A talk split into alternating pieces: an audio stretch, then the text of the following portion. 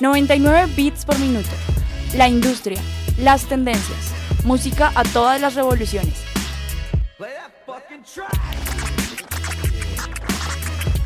Invitados, playlists, datos, eventos, opinión. 99 bits por minuto es un programa del Departamento de Humanidades y Formación Integral.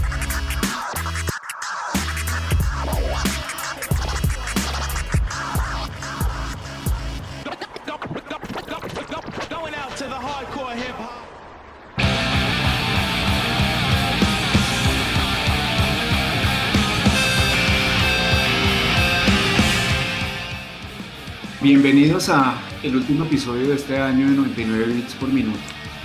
Muchas cosas, movilizaciones sociales, paros, el asesinato de Javier Ordóñez y las posteriores marchas de septiembre, más asesinatos de la policía, eh, los quemados en el CAI de Soacha, asesinatos de líderes sociales, más de 70 masacres este año, Uribe preso en su posterior renuncia como senador, Huracán Iota, murió Quino, Maradona, Biden gana en Estados Unidos y Trump es uno de los pocos presidentes gringos sin reelección y los estúpidos políticos colombianos mostrando su apoyo al perdedor. Luego intentaron voltearse, pero ya baila.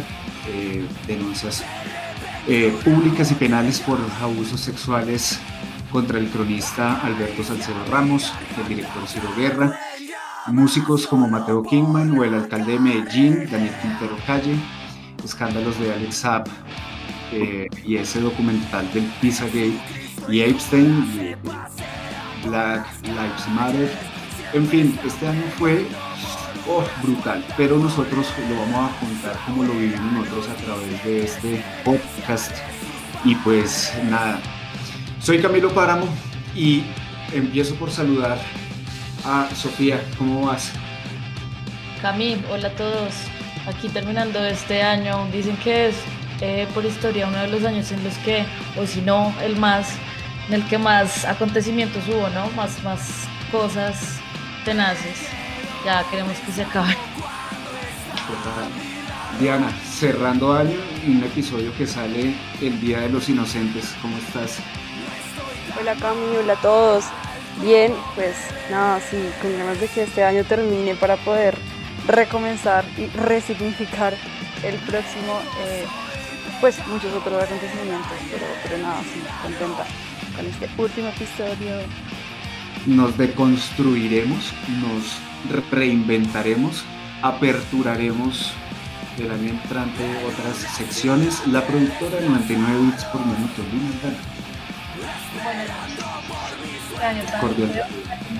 Cordial saludo esperando que este año sea una muy buena inocentada y esperando a ver que vamos a arrancar el otro año. Lo que sí sé es que el otro año lo arrancamos con tapabocas y la de mano. ¿Cómo tenemos los tapabocas de Perpetual, eh, David? Buenas noches a todos, no sé cómo estén los tapabocas. A estas alturas, la verdad, ya estoy mamado de usar tapabocas. Pero pues nada, aquí estamos eh, llegamos a diciembre, que es lo importante. Muchos no, no planeamos llegar hasta acá, pero bueno, aquí estamos con toda.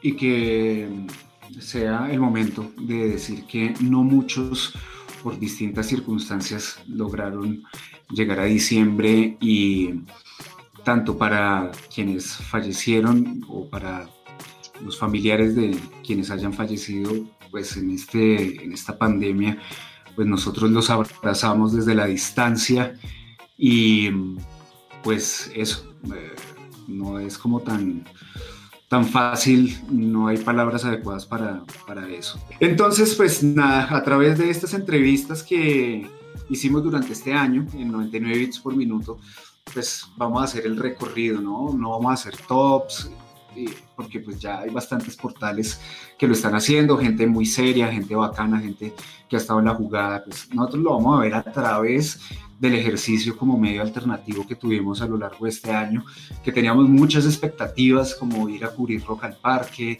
como ir a cubrir, no sé, tantos eventos que, que pintaban como para, para este año, varios eventos de metal, Día del Metal Colombiano, etcétera pero pues nada, que nos tocó como ponernos a pensar, bueno, ¿y qué vamos a hacer? Y Lina, yo no sé, tú como, como productora, eh, ¿cuál fue como esa, esa primera sensación que tuviste como de, como de, bueno, sí, el contacto que tú tenías con, con, con los personajes con los que tú sueles hablar para cuadrar este tipo de contenidos? ¿Qué pensaste con lo primero que hablabas con ellos o tú misma respecto al programa? Pues al principio como un poco de susto. Incluso creo que nosotros los primeros programas de cuarentena los enviamos fue a playlist, ¿no? Pues porque todavía no estábamos como, pues empezamos con un simulacro, simulacro de que dice, bueno, normal. Ya cuando el simulacro no fue tan simulacro, eh, pues un poco de susto porque no, no sabíamos cómo además el enlace con la universidad, también coger a escenario como con los, con los pantalones abajo porque ellos tampoco sabían. Entonces sí fue como un poco de incertidumbre, de susto, no sabíamos si de verdad las personas iban a acceder, no sabíamos si de verdad valía la pena hacerlas, no sabíamos si el Internet iba a funcionar, ese era otro problema. Eh, el Internet estaba colapsado, entonces era como una entrevista y era como ponerse en el cabello.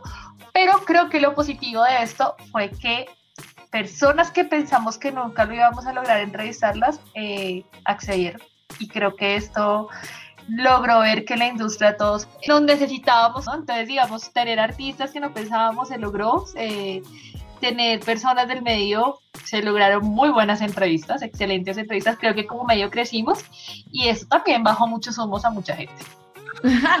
Sí, tuvo vainas positivas también, logramos, logramos eh, establecer esta forma de trabajo, así como estamos ahora mismo, seguimos viendo estas pantallas con la gente en su casa y es como, pucha, ya no queremos ver más esto, ya no queremos ver otro live más, otro evento más, pero nosotros digamos que, pues nada, si nos acostumbramos a trabajar así desde la distancia y eso fue algo positivo para nosotros este año, poder seguir con ustedes y poder seguir eh, haciendo nuestros contenidos desde nuestras casas y consolidar nuestro equipo de forma digital. Eso estuvo chévere. Antes crecimos, crecimos este año y eso es positivo para, para 99. Y como, decía Lina, eh, eh, aquí interrumpo yo a Sofía, hubo algo que, que, fue esencial y es el apoyo entre diferentes entes en los medios en los que estamos involucrados. ¿sí? No solo los grupos, sino hubo más personas que realmente se, se dieron la tarea de poner el hombro llámese, no sé, de video, de audio, lo que sea, todos se unieron, todos, al mismo tiempo, ¿sí? Para poder estar todo en un solo, en un solo fin. Y siento que esto también fue uno de los aspectos fundamentales de, de tener que trabajar así, de tener que hacerlo. Sí, mucha gente dice es que yo me reinventé porque yo vi una oportunidad. No, fue porque nos tocó hacerlo, porque no había otra manera. Entonces siento que pues en ese aspecto como de, de ayuda entre, entre colegas, sí se ha visto mucho el, el, ayuda. Bueno, eso y, saludar en ese, en ese orden de ideas también a mucha gente que, a ver, empecemos por la gente parada. Muchos, o sea, hubo mucho canal nuevo de YouTube, mucho podcast, eso está disparado. Eh, muchos intentos que episodios en abril, en mayo, y sacaron por ahí ahorita en, diciembre otro episodio. Digamos que bueno, digamos, estuvieron como en otras vueltas, pero hubo gente muy parada que, que siguió, siguió dándole y, hay muchas cosas también chéveres ahí. Hubo otra gente que trató de subirse a la cresta de la ola, como haciendo todos estos lives en Instagram, pero sí me quedo pensando en, en quienes venimos trabajando parejo a mí siento que no me afecta, o sea, nosotros como programa no, ¿sí? pero sí siento que hubo otra gente a la que, a la que sí le pegó duro, porque pues si a ti un medio grande que te abre su Instagram con 40 mil, con 80 mil seguidores para hacer una entrevista, pues al medio pequeño que tiene 1500, 2000 seguidores, eh, pues ya no te van a querer dar la entrevista. No sé si me, si me explico con lo que quiero decir. Entonces, eso, eso no estuvo chévere. Me parece que además que no fue una estrategia sostenida en el tiempo y lo que hicieron fue como, quitar el espacio a otra gente, pero pues a la final, digamos que importante que pues los artistas pues sí recibieron su apoyo y, y se pudieron visibilizar y bueno, está chévere eso, ¿no? A la final pues unas y otras la gente espero que al final note quienes estuvieron parados en la raya, como siempre, y quienes simplemente estuvieron en un momento determinado. No sé, ahí se las dejo. Entonces, ¿qué les parece si arrancamos con la primera parte de este programa, David?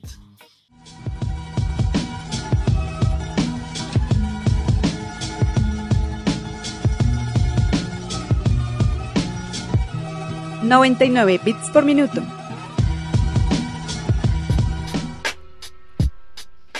Bueno, lo que decía yo hace un momento, hay diferentes caras en la industria. Me siento que nosotros también como 99 bits abrimos un poquito más los ojos frente, frente a estos temas, ¿sí? De que detrás de los instrumentos, detrás de estas personas, hay un telón gigante que enmarca muchas cosas más, muchas cosas más. Por ejemplo, tenemos eh, la película de la Noche de la Bestia, que pues fue un tema que trajimos a 99 bits que es inspirada en, el concierto, de, en el primer concierto de Iron Maiden, ¿no? En el 2008. La una de la tarde en Bogotá estábamos tomando su cerveza del nerviosismo y el man empieza a tomar cola también, pero Iron Maiden tiene su propia cerveza que se llama The Trooper. Sí. nos empieza, Crack. Nos empieza a hablar y, nos dice, oigan, nos gustó la película, nos parece bacano, eh, ¿qué necesitan de nosotros? Y nosotros, pues vean, nosotros la película sí, no tenemos la verdad, la verdad, no tenemos mucha plata, pero pues no queremos tampoco como que sea gratis las cosas que, pues, que necesitamos. Y el man nos dice, hagan una lista de las canciones que quieren eh, y yo nosotros los vamos a ayudar. Eh, pero, pero solo les ponemos una condición, que el resto de la música de la película sea música metal colombiana. ok, son hechos. Pues nosotros ya lo, ya lo habíamos, nosotros en el, en el corte original sí teníamos como canciones temp de otras bandas extranjeras, pero nuestra meta sí era llegarle a puro metal colombiano, aparte de Maiden, ¿no?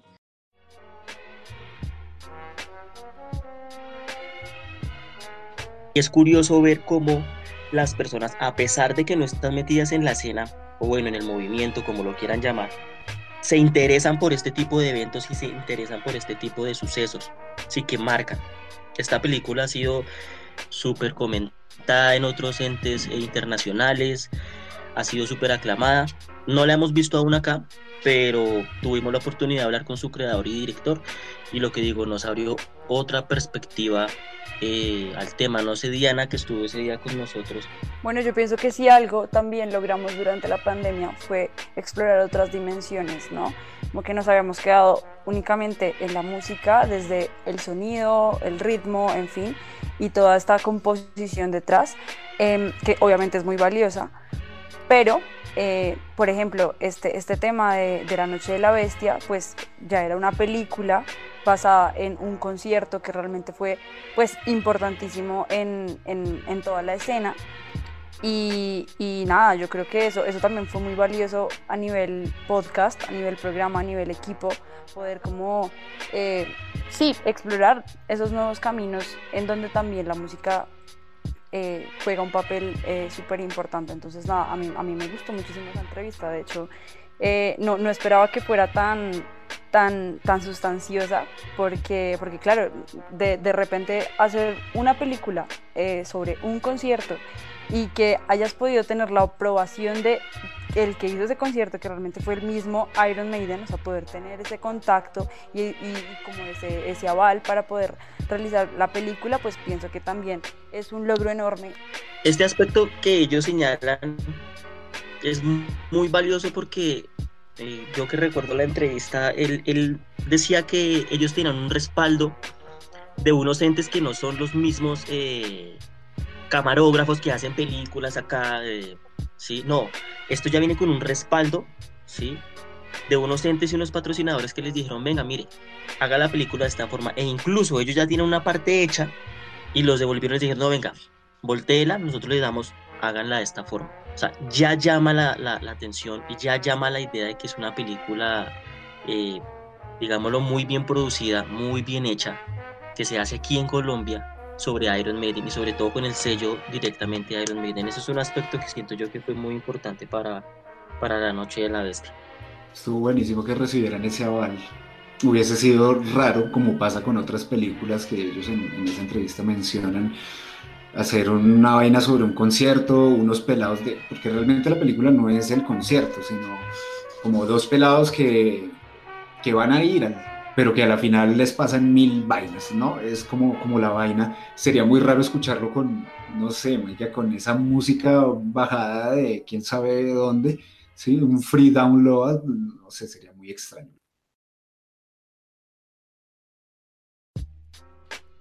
Y hablando de cine y hablando de películas, también nos acercamos em, a la música desde otras formas, como lo decía Diana hace unos instantes, y hablamos con Esteban Muñoz de Cinecropsia. Un saludo para Estevitan, eh, donde tratamos de hacer un, programa diferente, un episodio diferente y nos pusimos, nos sentamos a hablar de cine colombiano con, con Esteban. Hicimos un recuento de nuestras películas eh, colombianas alrededor de la música favoritas.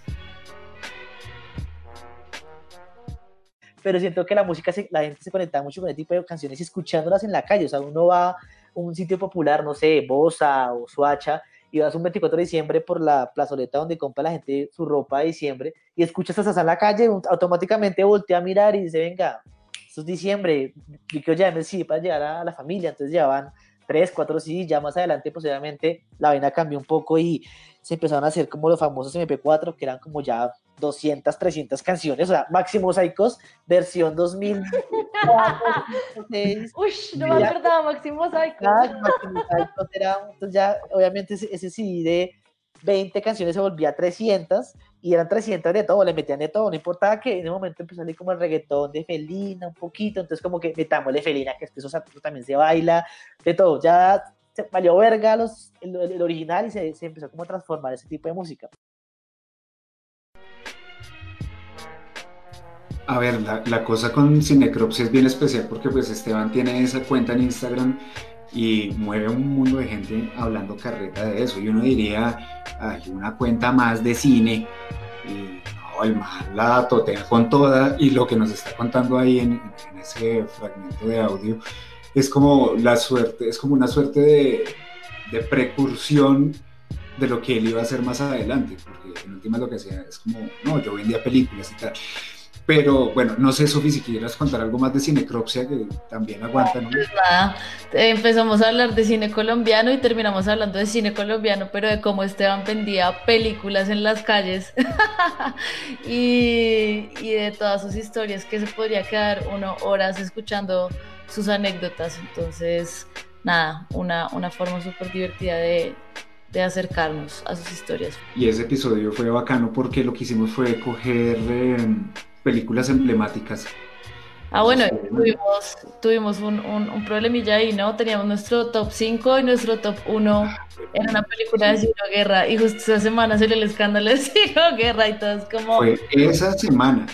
¿Qué hacemos? es más, me atrevería a decir que fue o el día anterior o el día del programa. Una el día que lo íbamos a sacar al aire. Fue como, no, ¿y ahora qué vamos a hacer? ¿Lo dejamos, no lo dejamos? ¿Cortamos? No cortamos y la terminamos quitando, ¿no? Del contenido porque era nuestra película favorita.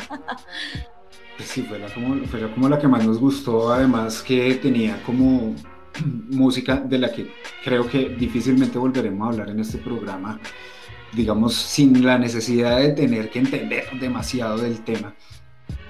Era más como desde lo cinematográfico hacia la música y pues la película era la de, bueno, ya no vamos a hablar más de semana. ¿sí? Cancelado. Sí, y bueno, hablamos de Rodrigo de No Futuro, eh, bueno, vimos películas típicas de acá de, de baile, de, del problema sociocultural y, y cómo pues, esta cuestión del arte como que termina salvándole la vida a la gente.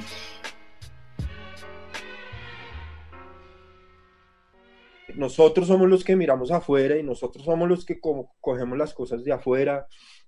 Mm, a nosotros no nos gusta la música en inglés, a nosotros no nos gusta el rock de afuera, ¿sí me entiendes? Eh, entonces en el momento que, que, que, afuera se empiezan a interesar en nosotros, entonces como, como a regalarse un poco. Ah, no, pues si ellos quieren plantas y, y maticas y lorios, pues hagámosle. porque eso es lo que quieren, todo bien.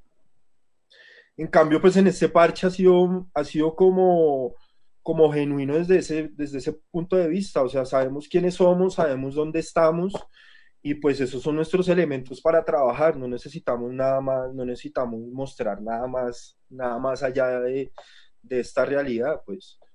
Y es más, si podemos mostrar lo que está pasando realmente, eh, y ahí es, ahí es cuando yo pienso que nos volvemos también políticos dentro de lo que hacemos, ¿no?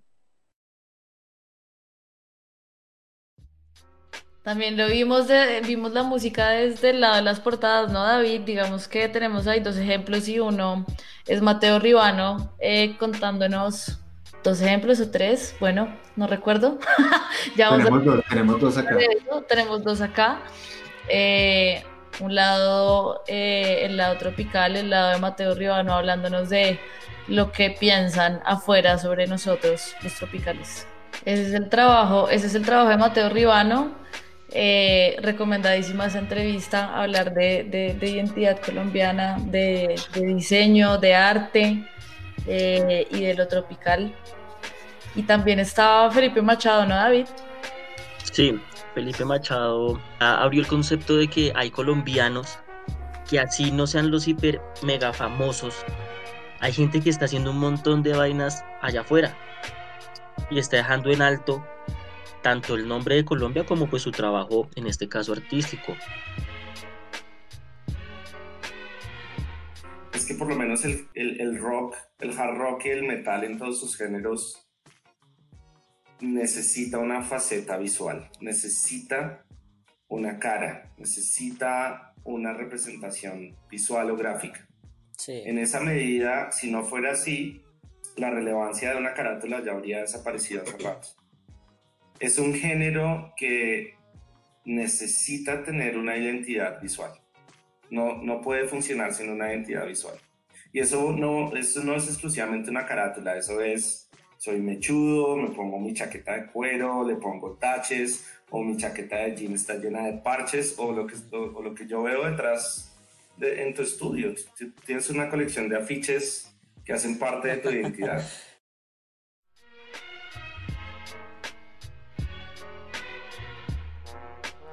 Él es un diseñador, sí, es docente. Él ha trabajado muchos años con, muchísimas bandas, tanto internacionales como nacionales, gigantes, pequeñas, medianas, donde su trabajo se ha visto también hasta en películas, ¿sí? Eh, por ahí, si no me falla la memoria, creo que una era Indiana Jones y otra creo que era una ayuda en Star Wars, no me acuerdo muy bien. Lo que nos eh, las películas que nos contó Felipe, pero él nos mostró que a pesar de que él no pudo ser músico, como muchos soñamos, dijo, oiga, pues yo puedo dibujar, yo sé dibujar. Y por ahí se mandó este hombre y, nos mostró un poquito de, de, su trabajo. Esto necesita una imagen, ¿no? Esto necesita ser representado y necesita representación de calidad. Gente que de verdad, eh, perdón la expresión, si hay algún oyente sensible, le meta las huevas. ¿sí? Y que quiera hacer las cosas bien, ¿sí? Que pueda hacer las cosas de una forma, que pueda cobrar por su trabajo, no, no lo cita ahí, pero él, decía eso. Yo cobro tanto por mi trabajo y no importa si es Blind Guardian los que me están pagando o si es la banda de Swatch. Les cobro lo mismo y esperan lo mismo, ¿sí? Porque tengo más trabajo que hacer. Eso es respeto por, por una trayectoria que lleva, pero bueno, un sinfín de cosas más que si no me quedo aquí hablando del tema ahí no alcanza el tiempo. Qué chimba, qué chimba que diga eso. Nosotros los diseñadores sabemos lo que eso significa y qué, qué grande. Y por ahí, de paso, un saludo a nuestros papás, que son esos oyentes sensibles que cada sería por ahí. Les sube la temperatura. Saludos, mentira, mentira, será día de inocentes. Sí, bueno, y además hablamos también de, hablamos con otro, con otro diseñador conocido acá en Bogotá, eh, que es John Cadena. y también, también la vaina como que iba hacia allá, ¿no? Entonces, la trayectoria en donde arranca, arranca en la universidad, haciéndole eh, portadas a las bandas de amigos con los que estudian, no sé qué, y que pues a la final no, no lo que al principio era como todo bien, ¿sí? Yo les hago el flyer, yo les tomo la foto, yo les hago la portada del disco, pues en algunos casos como el de Felipe y el de John se vuelve pues, una suerte de, de, oficio, ¿no? Y está bueno eso, ya no más esa vaina de, trabajar a cambio de exposición de, del nombre o de la marca.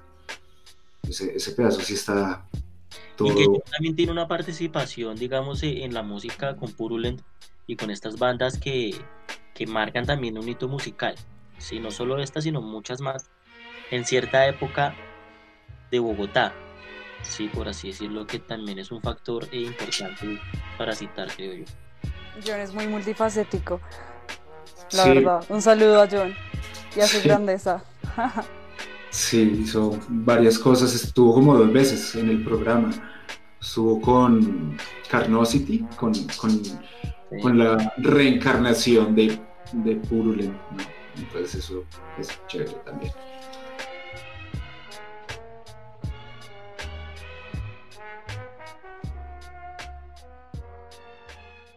...99 bits por minuto... ...la industria, las tendencias... ...música a todas las revoluciones... De verdad que hubo un un par o tres personajes puntuales que queremos recordar hoy que nos dejaron así como mensajes que nos llegaron directo al Cora, porque son gente que no para, son gente que sigue y sigue y sigue haciendo y no necesita reinventarse porque vive reinventándose todos los días. Entonces, pues nada, para hablar de eso, hablar de gestión cultural con Santiago Sembrano fue muy lindo y muy divertido, nos deja con, con, bastantes inquietudes y ganas de hacer cosas. Estar en Colombia ahorita haciendo periodismo cultural y haciendo cosas así como de creativas del arte y relacionadas es como una mierda porque todo es el triple de jodido pero también es como una oportunidad muy chimba porque hay mucho por hacer, hay mucho por hacer. Eh, entonces cada cosa que uno logra hacer eh, aporta, hay como, no tienes que ser un super genio, super estrella para, es decir, como un periodista cultural que en Estados Unidos saca una reseña del nuevo disco de, no sé, Kendrick Lamar cuando salga algún día o algo así, se enfrenta a 50 reseñas más porque hay un montón de medios y tal ahorita en Colombia, como el panorama es tan pobre, de alguna forma todo está también por hacer. Qué maravilla, ¿no? Que realmente una persona, en vez, es decir, ¿cuántos no dicen, es que en Colombia no se puede, me voy? Pero de repente Santiago es una de esos, de esos iconos que dice, pues eh, si no existe, lo creo y lo alimento y lo eh, refuerzo todos los días. Tal cual, y son gente que está haciendo y haciendo eh, y creando como, como ese proceso, ¿no? Ese proceso de mejora constante, que desde el lado de Andrés Durán era como, lo siento amigos, no hay muchos que me puedan, digamos, que llegar a reemplazar eh, ush, eh, esa conversación fue brutalísima con Andrés Durán y ese sí que nos dejó con la cabeza rota. Pero si usted es una persona sensible como yo, que lo suyo es la música, que lo suyo son las artes, wow, aquí estamos muy mal. Entonces hay que mirar qué pasa afuera, eh, educarse y, y si algo pasa acá, pues como yo lo hago, yo me quedé en mi país ofreciendo cultura, bien podría estar viviendo en cualquier parte del mundo porque sé inglés perfecto y tengo amigos en cualquier parte de las capitales de los países, pero opté por quedarme acá dando cultura porque como les dije a ustedes en el comienzo de la, de la entrevista, si yo viera que hubiesen programas homónimos al mío y mejores que el mío, yo ya me hubiera ido porque yo digo, no, ya hay un relevo generacional y los muchachos lo están haciendo mejor que yo, suerte, me abro. Pero no, pasaron 30 años y yo no lo veo. Entonces yo no es que me quiera aquí atornillar a darme las de que soy el duro, no, al contrario, quiero atornillarme a dar cultura hasta ver si alguien la hace mejor que yo y, veo la pasión que, con que yo lo hago.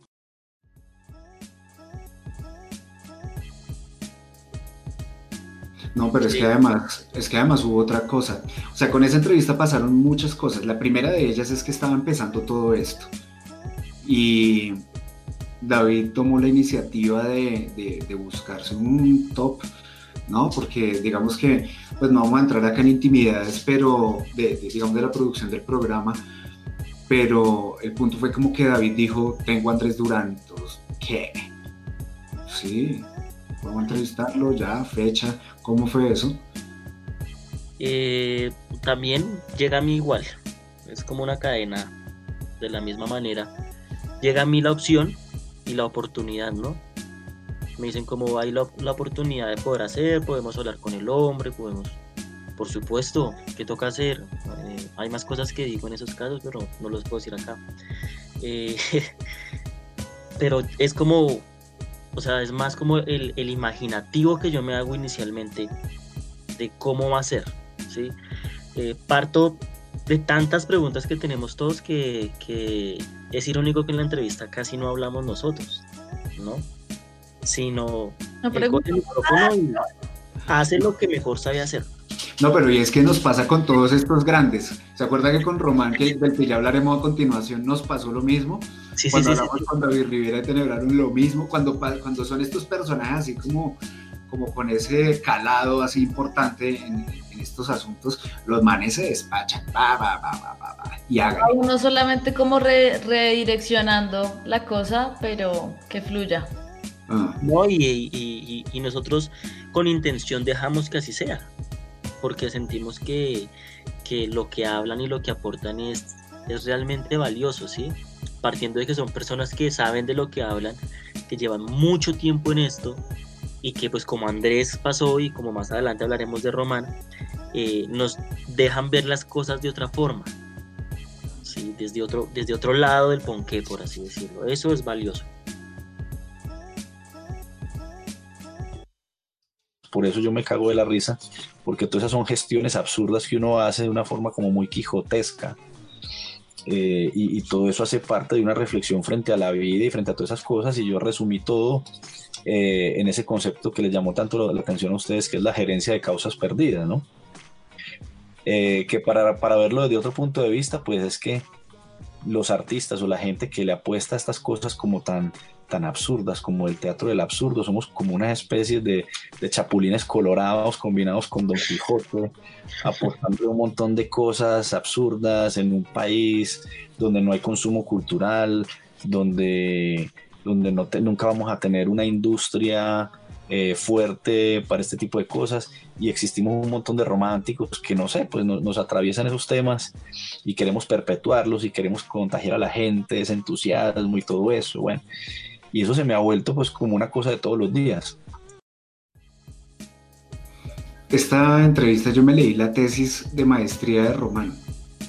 Román es un tipo que está como, como en el imaginario del rock pues hace mucho tiempo.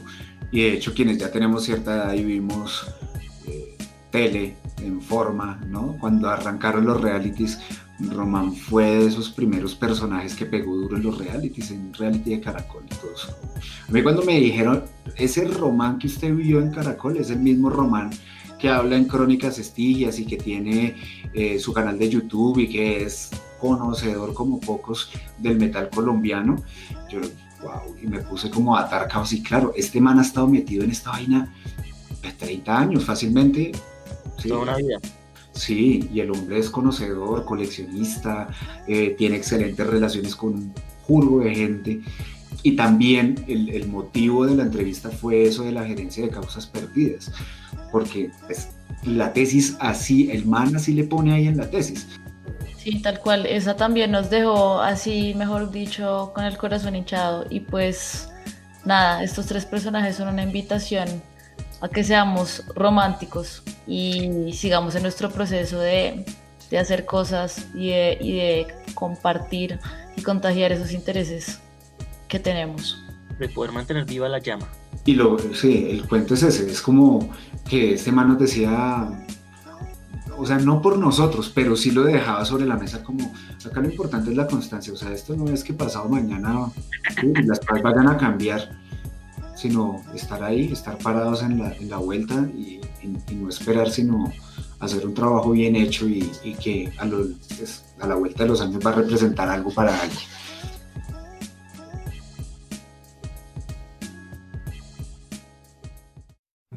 99 bits por minuto.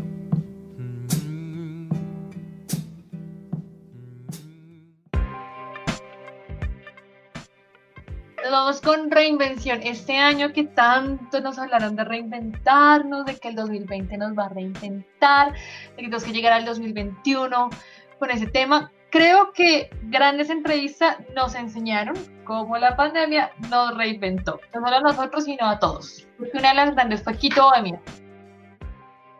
Un rato fue Ecuador, otro rato fue Latinoamérica, ahora ya se nos rompe igual este esquema, ahora tiene que ser el mundo porque más personas están en busca de alguien que les difunda a nivel internacional y tenemos el honor de que acudan a nosotros, por eso todos los días estamos en Quito Bohemio, por el momento no cobramos nada a las bandas, o sea, todo es, es gratuito porque es complicado al comienzo como banda. Entonces somos conscientes de todo el proceso. Entonces, lo que nosotros buscamos es un espacio que les guste a todos y de ese modo que sigan difundiendo su, música en algún rato cuando ya se active de nuevo todo lo que es panorama de conciertos. Esperamos ya tener mejores contactos tanto en Colombia como en México, en Estados Unidos, para que haya también agrupaciones que accedan a esos espacios con Quito Bohemio y con lo siguiente que vamos a hablar. Agradecerles antes que todo. Ellos han sido muy especial con 99 y creo que fueron un, o sea, se nos han vuelto como muy buen aliado para muchas cosas. Pero mira, aquí vale la pena aclarar una cosa, y voy a decirlo a propósito de la reinvención y no sé qué. Eh, cuando todo este desorden arrancó, los músicos, eh, digamos que se vieron como, como de las, como contra las cuerdas. Y varios intentaron asociaciones, eh, de hecho algunos podríamos decir que lo lograron, yo no sé ah, internamente si lo lograron como todos esos grandes objetivos que se habían planteado porque hablaban hasta de colaboración económica, montar cooperativas, o sea, realmente se querían organizar duro. Yo que veo desde afuera que eso no pasó tan, tan así. ¿Qué lograron? Tuvieron acceso a unos debates eh, digamos, a nivel distrital y a nivel, nacional, sobre todo con, con una, eh, una de las asociaciones que digamos que sí alcanzó como a hacer algo, que se llama Soy Porque Somos, dentro de estos artistas está eh, Frente Cumbiero eh, y bueno, otra gente ahí. pero como que no, no logró suceder algo más que, que, que uno lo viera como que sí, de verdad se, ¿sí? Tienen poder de negociación frente a IDARTES o tienen poder de negociación frente, porque finalmente uno para qué se asocia, Lina, si no es para tener eso, ¿no? Como, no solamente decir como si tenemos un parche y hablamos, sino que haya una real representatividad en, en, en X sector, ¿no? Digo yo, me desmientes. No, es cierto, y se supone que esa era la idea, pero creo que en Colombia somos un país en el que la negociación no va en la sangre. No negociamos el salario mínimo, no negociamos un paro, no negociamos, pero eh, digamos que eso sí fue algo que, bueno, digamos que de Quito yo resalto y admiro mucho ese tema de como de tratar de impulsar artistas sin sin buscar cómo lucrarse, ¿no? Eh, y fue algo que fue un golpe para toda la industria en general, porque, y lo, como decía yo al principio, ¿no? Como que también se bajaron muchos humos y fue darse cuenta que todos necesitábamos de todos en este círculo, ¿sí? Eh, los bares desplomados, los artistas sin poder presentarse, sin ganar dinero, aún así, pues bueno, se lograron grandes cosas, pero yo creo que, digamos, de resaltar de Quito también fue ese, ¿no? Como poder impulsar artistas sin necesidad de eso. Y sí, Cami, como te digo, en Colombia no es mucho tilín, tilín y nada de paletas. Pero así tocaba moverse, como decía alguien por ahí, que moverse dentro de ese sube y baja esa tormenta, así es como toca caminar en este país. Y así le tocó a Bugaloop también, otro de los súper afectados por, por todo lo que pasó este año. Pues claro, los venues fueron también súper afectados, como ya sabemos. Cuánta cosa no cerró y estos personajes, pues hablamos con Pancho Juancho Bugalup y, nos contó qué fue lo que se les ocurrió para seguir andando. Eso es lo que, a, lo que, a lo que queremos llegar.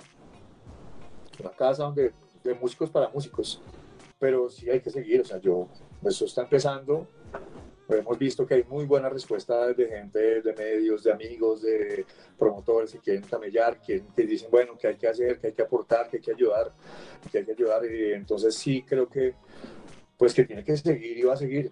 Ya tengo, pues, artistas locales casi confirmados, que quieren también camellar, que aceptan el tema de las donaciones, porque pues en este momento digamos que es muy difícil ofrecer pagos fijos, es muy difícil eh, mover eh, inversiones en, tanto en artistas como en producción, como en todo. O sea, estamos acá poniendo todo encima de la mesa para, para, para que sobrevivamos, para cuando vamos, podamos abrir, ya digamos que haya un trabajo mucho más elaborado como de base, ¿no?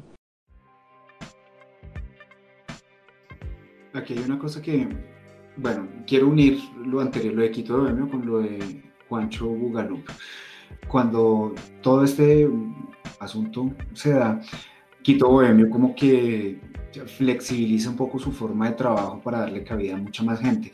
Entre esa flexibilización está recibir artistas que no, digamos, no, no son de Latinoamérica. Y eso está buenísimo porque logran tantos espacios de difusión, no solamente a través de sus medios, sino con gente de México, de Perú, de Argentina, ah, con nosotros mismos, con 99, que, ellos dicen no vamos a darle cabida a todo el mundo y empiezan a tener impacto en otros espacios como eh, en festivales en, Nariño, ahora me escapó el nombre, eh, y ponen, no, no es que pongan artistas, sino que van a tocar artistas que ellos han ayudado a promover y eso está buenísimo. ¿Por qué lo uno acá con lo de, con lo de Bugaloop? Porque también ellos necesitan eh, tener una nueva forma de trabajar con los, con los artistas. Pues un vinio es lo que hace negociar unos espacios, negocian el trago, negocian si hay algo de comida eh, y listo. Ahora no, ahora se empiezan a generar contenidos para los artistas, no solamente para Bugaloop, sino pues ellos también van a recibir un material que pueden usar pues, allá como cada quien quiera. Y eso era algo que no, que no estaba sucediendo. Y si alguien más lo hizo en otra parte del país y eso, pues bien, o sea, no lo conocemos. ¿Sí? o no lo conocimos en ese instante. Pero cuando esto salió, eh, la propuesta de Google fue volverse casi que un canal de YouTube mientras la cosa iba como pasando. Luego tuvieron que implementar todo este tema de, de, una oferta gastronómica para poder abrir al público. Y eso fue como lo que, lo que sucedió al momento en el que se da la entrevista. Entonces, si la quieren recordar, ahí, ahí la tienen pero el hombre nos cuenta más o menos cómo fue ese proceso, porque como decía Sofía, no todo el mundo sobrevivió. Y en, ese, en estas dos entrevistas también hay otro, otro asunto importante por mencionar, y es toda la colaboración de Electro Rock Fest y de Mayra Alarcón con, con nosotros. Eh, le da un, o sea, un abrazo inmenso, gigante para Mayra porque nos ha enseñado muchas cosas, hemos podido trabajar chévere con ella y, creo que ya dos años de, estar eh, trabajando, pues ha estado buenísimo y esperamos que Electro Rock, que se mantuvo en pie y que alcanzó a hacer cosas eh, en vivo. Muchas cosas. pero es que alcanzó a hacer cosas en vivo ahorita saliendo de la, como de todas esas cuarentenas obligatorias y demás, alcanzó a hacer un par de cosas también. Y en noviembre, diciembre ya presentó show en vivo. Sí. Mayra es Entonces, larga vida a Electro Rock Fest. Bueno, yo creo que otra de las grandes entrevistas, ya desde otra visión de reinvención, ¿no? Digamos que aquí ya vimos como parte de esas personas que, de la industria, que no eran músicos, pero que decidieron apoyar este, este tema de músicos, pero desde la otra cara de la moneda, desde, desde los músicos, creo que lo pudimos ver desde Julieta Luna. Cada quien tendrá sus formas pero siempre hay una salida. No quedarte ahí. Eso es lo que cuenta el Petuche. Empiezas con una misma imagen y cada canción va mostrando como una faceta, una emoción, un sentimiento, una situación que finalmente lo que quieres decir es, bueno, sí, estaba, estamos mal, pero hombre, que se puede estar bien. Eh, yo siempre digo, ah, estas situaciones son así, un día arriba, un día abajo, pero es como es, es lo que hay, es la vida y es la forma en que que nos queda vivirla. Disfrutar lo bueno, cuando esté lo malo, pues analizar, aprender, mejorar, madurar. Y ya después que eso te voy a mirar de, otra forma. Quiero que la gente sepa eso, quiero que la gente eh, sepa esa historia de una X más del planeta. La doctora. La doctora, la doctora. Eh, bueno, esa entrevista fue muy curiosa, ¿no, Sofi? ¿Quién, quién, yo con quién estaba, con Sofi y con David, creo que estábamos los tres haciendo la entrevista. Y esta entrevista fue súper curiosa porque, bueno, fue, fue, primero fue una sorpresa para nosotros porque fue una, una persona que no conocíamos mucho realmente, toda una médica haciendo música. Mm, sí, sí, sí, sí, Vivió un montón de cosas, ¿no? Y vivió un montón de y vivió un montón de experiencias para poder llegar a donde estaba. Esta mujer sea, sea, sea es, eh, es una, de por sí, pues, la invito a escucharlo porque fue una entrevista muy chévere, fue como muy fluida, fue como, como ver, como digamos, como ya, a pesar de que tiene otra formación, eh, le apostó a la música y está haciendo grandes cosas eh, desde, su, desde su quehacer y desde su, su forma de ser. Eh, y bueno, tiene unas propuestas súper interesantes. Julieta era una súper recomendada artista también Electrofest. Y que también le ha puesto a la música a modo como de, de rebeldía, ¿no? Un poco como, como en, en, contra de muchas de las cosas que habían intentado inculcarle en su infancia, con las que de pronto ya pues no estaba muy de acuerdo. Entonces volvemos al tema de que la música de pronto nos salva y nos recupera. Eh, en cuanto a, nuestra esencia, por decirlo así. Eso nos pasó con otras entrevistas. Me acabo de acordar de la que tuvimos con Soy Emilia, que también nos planteó una cosa, digamos, desde un punto de vista distinto. La rebeldía de ella fue apostarle como a ese pop electrónico, eh, a tocar el bajo, cuando todo el mundo decía, no, o sea, una vieja tocando el bajo, ¿qué? ¿Eso qué? No es capaz. Sí. Y, en la música también, ¿no? Diciendo, pues, su, apuesta de decir, pues, que una chica puede ser la que propone y no la que dispone, como todo el mundo siempre dice.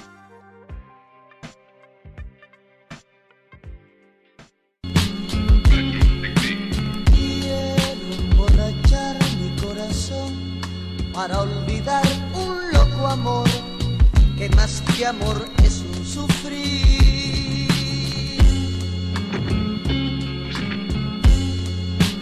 99 bits por minuto.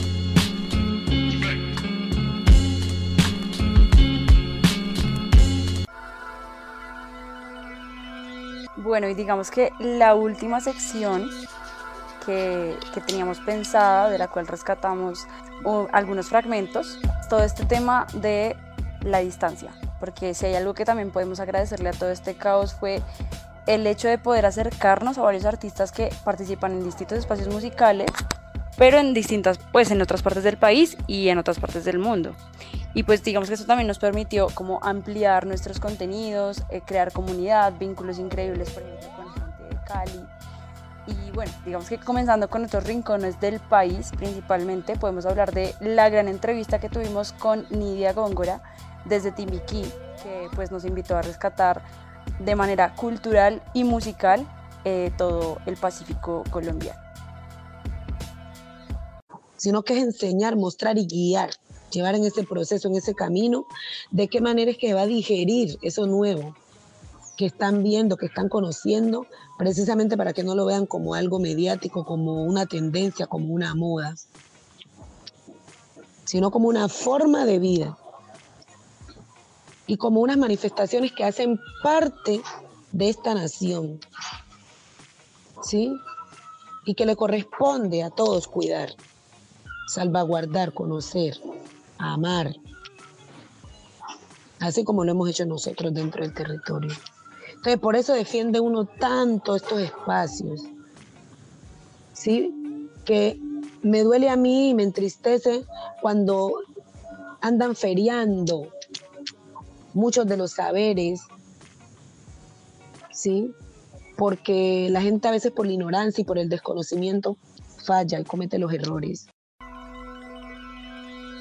Bueno, Sofi, no sé si quieras decir algo al respecto. Esa, entrevista, esa entrevista eh, fue de esas que, que uno arranca tensionadito bacano. Ajá. Tal cual, sobre todo tensionadito, pero bueno, bacaneado también. Terminamos haciendo esa entrevista un día entre semana, como a las 7 de la mañana. Eh, pero nada, unas reflexiones súper, súper eh, relevantes para el momento. Vale la pena. Valió mucho la pena porque es que además tuvimos luego una entrevista con Chaco en el que se hablaba de, pues, de todo este tema del folclore y de la cumbia particularmente y de cómo nos llegaba blanqueada al centro del país. Y digamos que sí escucha uno esa discusión, ¿no? Como de la apropiación cultural y tal. Ese fragmento que escucharon de, de Nidia está precisamente respondiendo a esa pregunta, de cómo lo percibe ella. Entonces ella decía como no, es que utilizan las canciones de uno, les hacen remix y ni los créditos dan. Eso fue lo que ella, lo que ella dijo. Y eso pasa bastante. Eso pues, pasa Imagínense eso, y eso pasa en todos los sectores. Lo que pasa es que para ellos es un tema mucho más trascendental, eh, por muchísimas razones que ella explica en la entrevista, que tiene que ver con el ancestro y muchas otras cosas.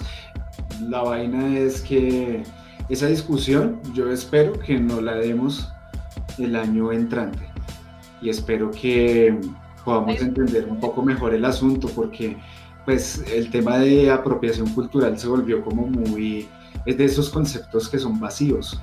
Eh, no sé qué opina la socióloga del asunto pero se vuelve tan de uso cotidiano que al final no terminan significando nada ¿sí? como el de construirse como el reinventarse que se vuelven tan moneda de uso corriente que ya al final no significan un carajo.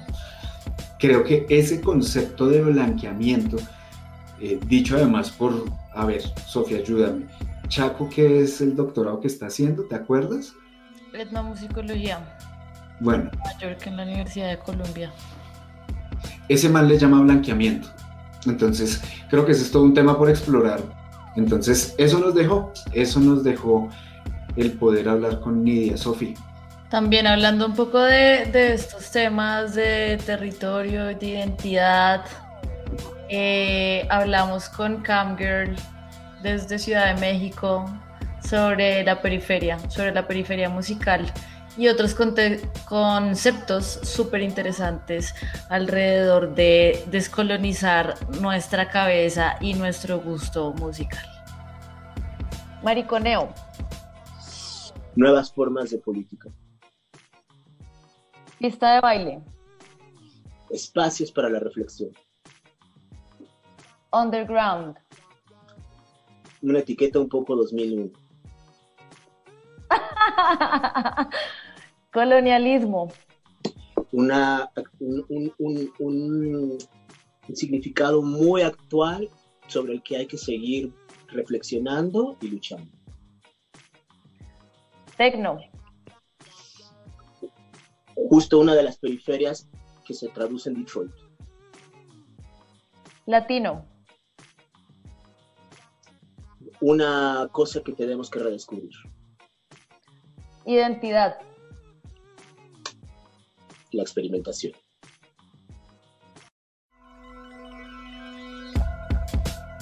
Sí, digamos que esta entrevista con Cam Girl, que recordemos que es el productor de House of Two eh, pues fue súper interesante por, por, todo esto que dice Sophie, no solamente de descolonizar el, el, oído musical o el gusto musical, sino, sino también descolonizar todo este tema de la identidad y de empezar de pronto a explorar otros espacios. Y pues digamos que la charla con él proponía justo la pista de baile como un espacio político en el que nos podíamos empezar a mover y empezar a descubrir, em, digamos que como... Como individuos también, como seres sexuales también, ¿no?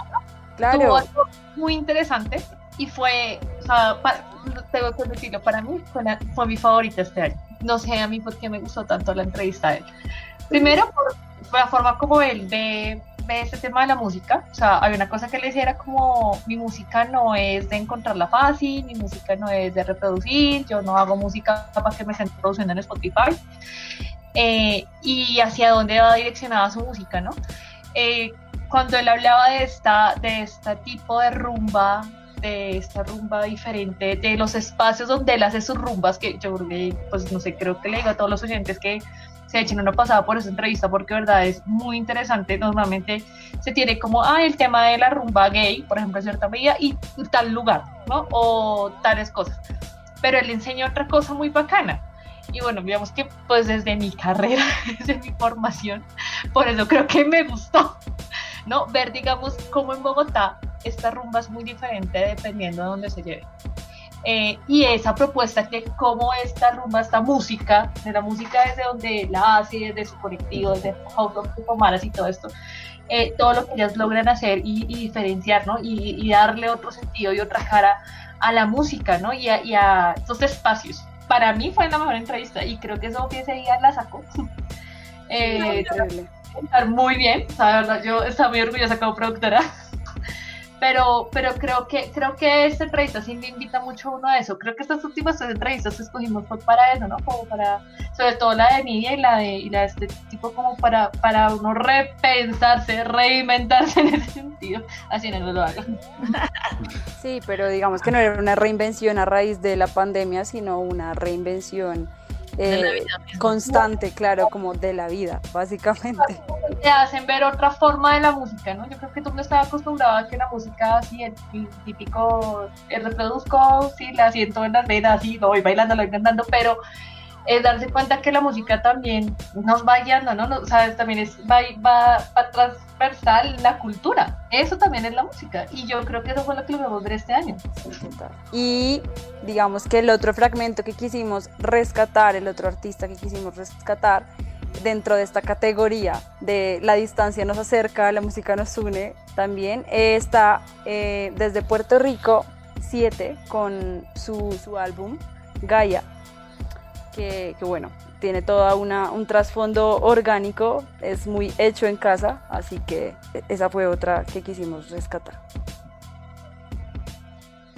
Eh, esto, esto te está invitando a, que, a que lo digas completo. Es la recomendación del chef, que lo escuchen completo. Y, y la, exacto, y la producción, y la producción per se, ya es como, era eso, era el momento, lo que les expliqué de hacerlo todo el momento, y pues ya pues lo mezclé yo, porque por la misma razón por la que lo produje yo. Y era que si yo lo ponía en manos de productores que, conozco mucho mejores que yo, pues iban a, iban a, iban a hacer otra cosa, iban a, iban a pulirlo. Y yo quería, y yo quería, yo quería dejarlo carbón, no diamante. Hubo una cosa chévere con 7 y es que mm, el tipo saltó al vacío durísimo. Tenía muchas facetas para seguir siendo muy mainstream y tenía de dónde serlo y decidió optar por la independencia. Eh, una o sea, nos contó un montón de cosas sobre su, vida personal, su paso por el vegetarianismo y luego por el veganismo, eh, sus viajes, eh, particularmente el tiempo que vivió en Argentina, cómo decide desprenderse de este trabajo con las majors y dejar de producir como esta música tan eso, tan producida para que suene en radio y tal. Eh, y pues eso cómo afectó directamente a Siete como, como marca, como, una cosa que, pues digamos, comillas, vendía conferencias, vendía shows, eh, vendía videos y se baja de ese bus y no, ya lo toma como una cuestión muy personal. Y ese último disco que mencionaba Diana hace un instante tenía como esa intención de volver a llevar a la gente a escuchar desde el principio hasta el final y hay una secuencialidad y tal. Y pues a mí la verdad me, me gustó mucho además conocerlo porque era un privilegio. O sea, de pronto muchos de los que nos escuchan hoy, sobre todo si si no tienen más de 30 años, no les va a sonar para nada el tipo, pero en su momento al man lo veíamos hasta en la sopa, en televisión todo el tiempo y en todos estos canales de videos. El man siempre estaba rotando, rotando, rotando. Tenía dos o tres canciones que, uff, era todo el berraco tiempo. Y tampoco pensábamos como algo posible tener para entrevistar a un personaje de estos quilates. Totalmente. Y creo que el caso de Siete demuestra o refleja lo que, lo que nos gusta a nosotros hacer en 99 y es hablar con gente que tiene algo que decir, ¿no? Con gente que tiene un camino, que tiene unas inquietudes y que quiere contar eh, y compartir su convicción con respecto a ciertas ideas y su forma de ver el mundo y eso es lo que nos gusta a nosotros, eso es lo que queremos seguir haciendo para el próximo año.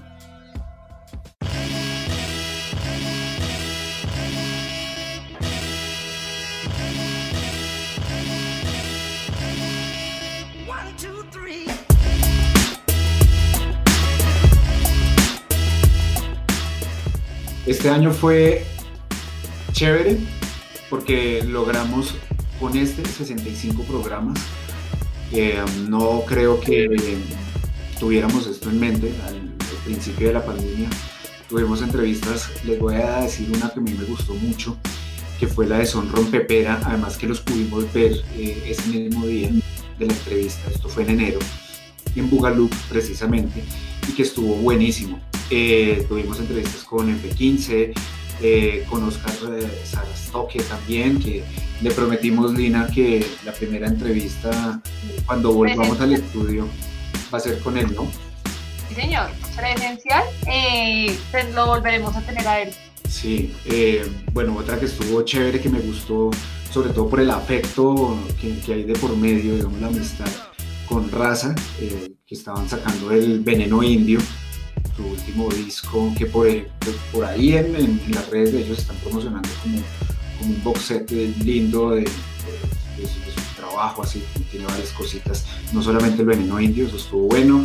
Eh, previendo lo que iba a ser la pandemia, Liv Mars, una colombiana que en ese momento estaba radicada en Alemania, ya estaba en Colombia, eso estuvo bueno, hablamos con Alex de Sofen y tuvimos dos programas que yo creo que esto va a ser un poco la, la línea que, que vamos a, a, tomar para, para, el año entrante, según lo que la productora eh, ha tenido también en mente y de hecho creo que todos como, como, como, equipo lo hemos hablado. Mujeres en la música, tuvimos dos especiales, uno de ellos eh, dirigido por Mayra precisamente, el otro quien lo dirigió, Sofi.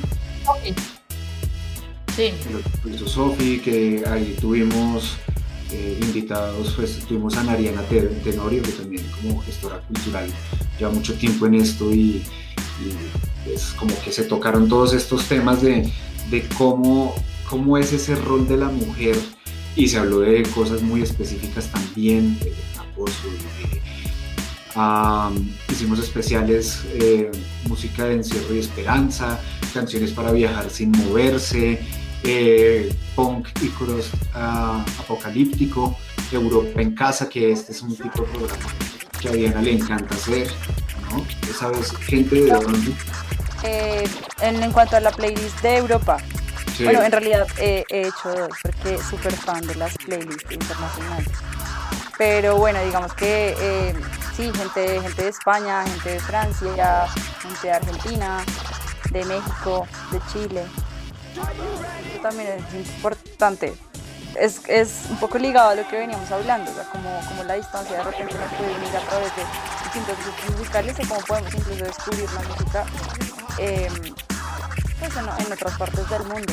No sé, a mí personalmente, ya que retomó un poco lo de las entrevistas favoritas, me gustó muchísimo la que, la que hicimos con Andrés Durán, primero por mi admiración eh, eh, hacia él y, digamos que en una segunda instancia, como lo que decía David, que en realidad él fue el que más habló, nosotros no tuvimos que decir nada, simplemente escuchar atentamente y tomar nota por todo lo que tenía para enseñarnos. Entonces, eh, creo que pues considero que ese fue uno de los grandes logros de, de 99 y que empezar a involucrar a este tipo de personas también nos permitió, lo digo ahora como community manager, crear comunidad, como realmente empezar a consolidar un objetivo que es el que nos permitió también empezar a dar, pues, a llamar a las personas que son las que realmente les gusta lo que hacemos, les gusta nuestro contenido y, y asimismo pues empezar a, a darle forma y moldear lo que queremos hacer y, y, pues lo que nos gusta hacer, ¿no? Y que hay una motivación de, del por qué hacerlo, ¿no? Nosotros hacemos las cosas con un fin y es de conocer un poco más, ¿sí? De poder eh, abrir más un poquito el campo eh, musical, mental, como lo quiera llamar, y poderle llegar a las personas. Eh, ya que traes a, al tema, yo creo que una de mis entrevistas favoritas fueron las de Andrés Durán. Es difícil, no tengo una, ¿no? Eh, la de Acutor me gustó mucho, la de Felipe, porque siento que fueron personas en la entrevista muy honestas. Muy, la de Román también me gustó mucho porque son personas que, que, hablan las cosas como realmente las piensan y no tratan, a pesar de, no estoy diciendo que tienen que ser groseros ni nada de eso, no adornan las cosas, sino dicen las cosas tal como les salen. Y ese es el aporte que muchas veces uno quiere escuchar, saber del humano que está ahí detrás de esa pantalla, eh, qué quiere decir de verdad y qué quiere expresar, no solamente porque me están oyendo mis fans o porque de pronto esto salga en redes, no, sino porque realmente ellos quieren como como demostrarnos y si nos vea, hay más cosas por, por hacer. Yo creo que esas fueron... también, yo, yo, pienso que eso lo fuimos descubriendo, ¿no? O sea, al principio dijimos, bueno, queremos eh, obviamente estar un poco más musicales, todo lo que, pues, lo que aborde la música, todos los otros espacios, todas las otras dimensiones, pero finalmente dijimos eso que, que, que tú estás diciendo, David, queremos personas reales, queremos que nos cuenten eh, su historia y queremos, pues básicamente lo que solemos escribir por ahí, la frasecita 99, creemos, pues de la música independiente y, pues creo que ese, ese objetivo tiene todo, todo un trasfondo detrás que es haber entrevistado a distintas personas y sobre todo pues escucharles es todo lo que, lo que tenían por decir y todo ese propósito real y transparente del que estás hablando. Hubo una entrevista que a mí me gustó mucho, que fue la que hicimos con, con, Chaco y con Federico Ochoa, que estaban hablando sobre, sobre digamos, un, disco, sobre el millo, como un instrumento invisibilizado del folclore colombiano. Y creo que aprendí varias cosas. Primera que con la, con la música se pueden hacer muchas cosas. Se pueden hacer programas de, de mamadera de gallo, se puede sí, se puede eso, como distraerse, como tenerla de fondo, como eh, generar canales de YouTube, pero también hay unos niveles de abstracción bien importantes con el tema de la música y, eso me gustó, me gustó mucho. Eh, también me gustó que eh, alguien de 99 participara en este proyecto. Eso me gustó mucho. Claro que sí, sí, sí, sí, sí. Porque eh, creo que es un proceso que todos estamos caminando, ¿no? Y creo que acá cada uno no tiene como sus, sus roles al respecto, pero bueno, con, con este tema de, de, de, la entrevista de Chaco me gustó mucho eso, la, la, profundidad con la que se puede llegar a tocar un tema a partir solamente de la pasión porque no fue como vamos a plantear un anteproyecto, un proyecto, vamos a escribir objetivos, no, sino que eso partió de, de intereses muy, muy particulares y, pues que tienen que ver con eso, con la pasión. Eh, otra entrevista, a ver, tuvimos eh, a Monopop, tuvimos el especial de Cinecropsia, tuvimos hoy Cali, fue un descubrimiento brutal para nosotros, Sarancero Sara Cero, también la entrevista fue muy bonita, fue bacana. Ah, Queensland, eh, Los propios locos, eh, bueno, Cali, de verdad, eh, el mercado musical del Pacífico, por ejemplo. Y ya, yo creo que, no sé si alguno de ustedes tiene alguna otra cosa por, por señalar, ya creo que yo ya les, les dije cada uno de nuestros, desde nuestros roles. Estamos haciendo esto por gusto, por pasión. Tenemos eh, el apoyo de gente que cree en nosotros, de Escenario Radio, del Departamento de Humanidad de la, de Universidad Santo Tomás eh, y sobre todo de nosotros mismos que, que sacamos tiempo para hacer esto, que no es poco en realidad, pero lo hacemos y lo seguiremos haciendo sin ningún problema. Saludos a Laura Garzón y a Sergio García que nos acompañaron durante aproximadamente un año y que también lo hicieron no solamente desde la elaboración de guiones y un poco de la investigación que se hace para levantar estos programas, sino también con el registro fotográfico cuando teníamos estos eventos en vivo. Entonces, seguiremos promesa, más mujeres eh, y lo digo yo, lo digo yo como director del, del espacio, pero no es solamente una, no es una iniciativa mía, digámoslo así, me corresponde decirlo a mí. Más mujeres porque hicimos la cuenta y, en ese pedazo nos rajamos y tenemos muchas cosas más de qué hablar a ese respecto. Esa será como la línea. Eh, estaremos en radio y estaremos en este formato podcast.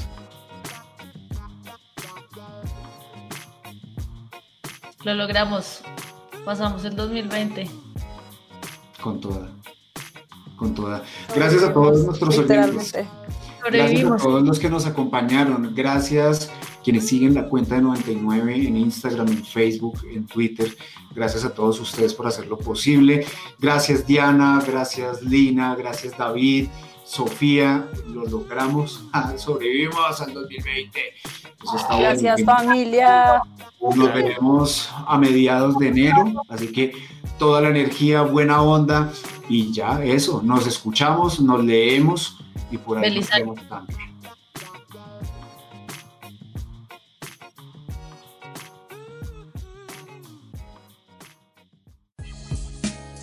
Síguenos en arroba 99 bits por minuto en Instagram, Spotify, Medium y Facebook. 99 bits por minuto cuenta con el apoyo de Escenario Radio y Humanidades USTA.